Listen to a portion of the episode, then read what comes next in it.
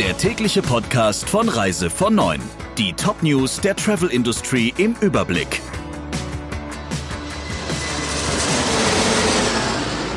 Mein Name ist Jennifer Hess. Einen schönen guten Morgen.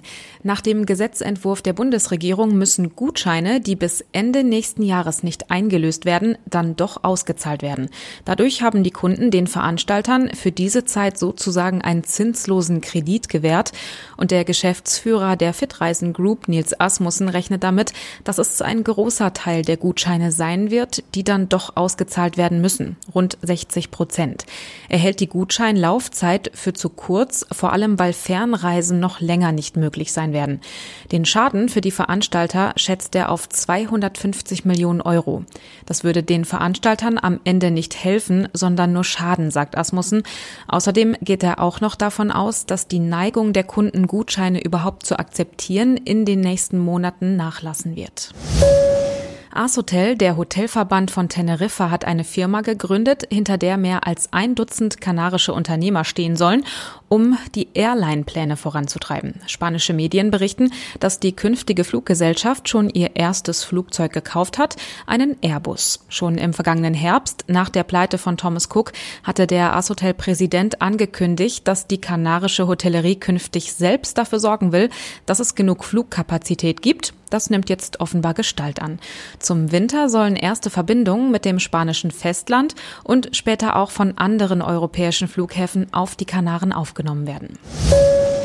Die Buchungslage in Reisebüros bleibt dramatisch. Auch Ende Juni generiert der stationäre Vertrieb weniger als eine Neubuchung pro Tag. Das sagt der IT-Dienstleister Trevotrend.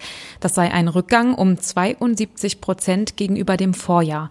Online-Portale müssen im Vergleich sogar mit 82 Prozent weniger Buchungen rechnen. Neben Deutschland liegen vor allem Österreich und die Niederlande als Ziele noch ganz gut im Rennen. Bei den Flugreisezielen steht Spanien auf Platz 1, gefolgt von Griechenland.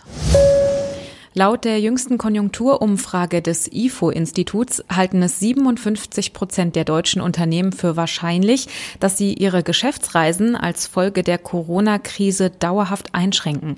Das gilt vor allem für die Industrie mit 64 Prozent, gefolgt von den Dienstleistern mit 60 Prozent. Weniger ist der Umfrage zufolge der Handel betroffen, das sind 39 Prozent, und der Bau mit 29.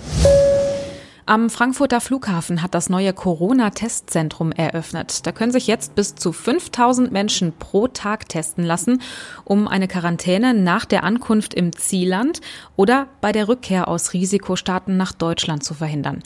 Der Abstrich kann entweder vorab postalisch eingeschickt oder vor Ort entnommen werden. Das Ergebnis soll noch am selben Tag feststehen, innerhalb von zwei bis acht Stunden.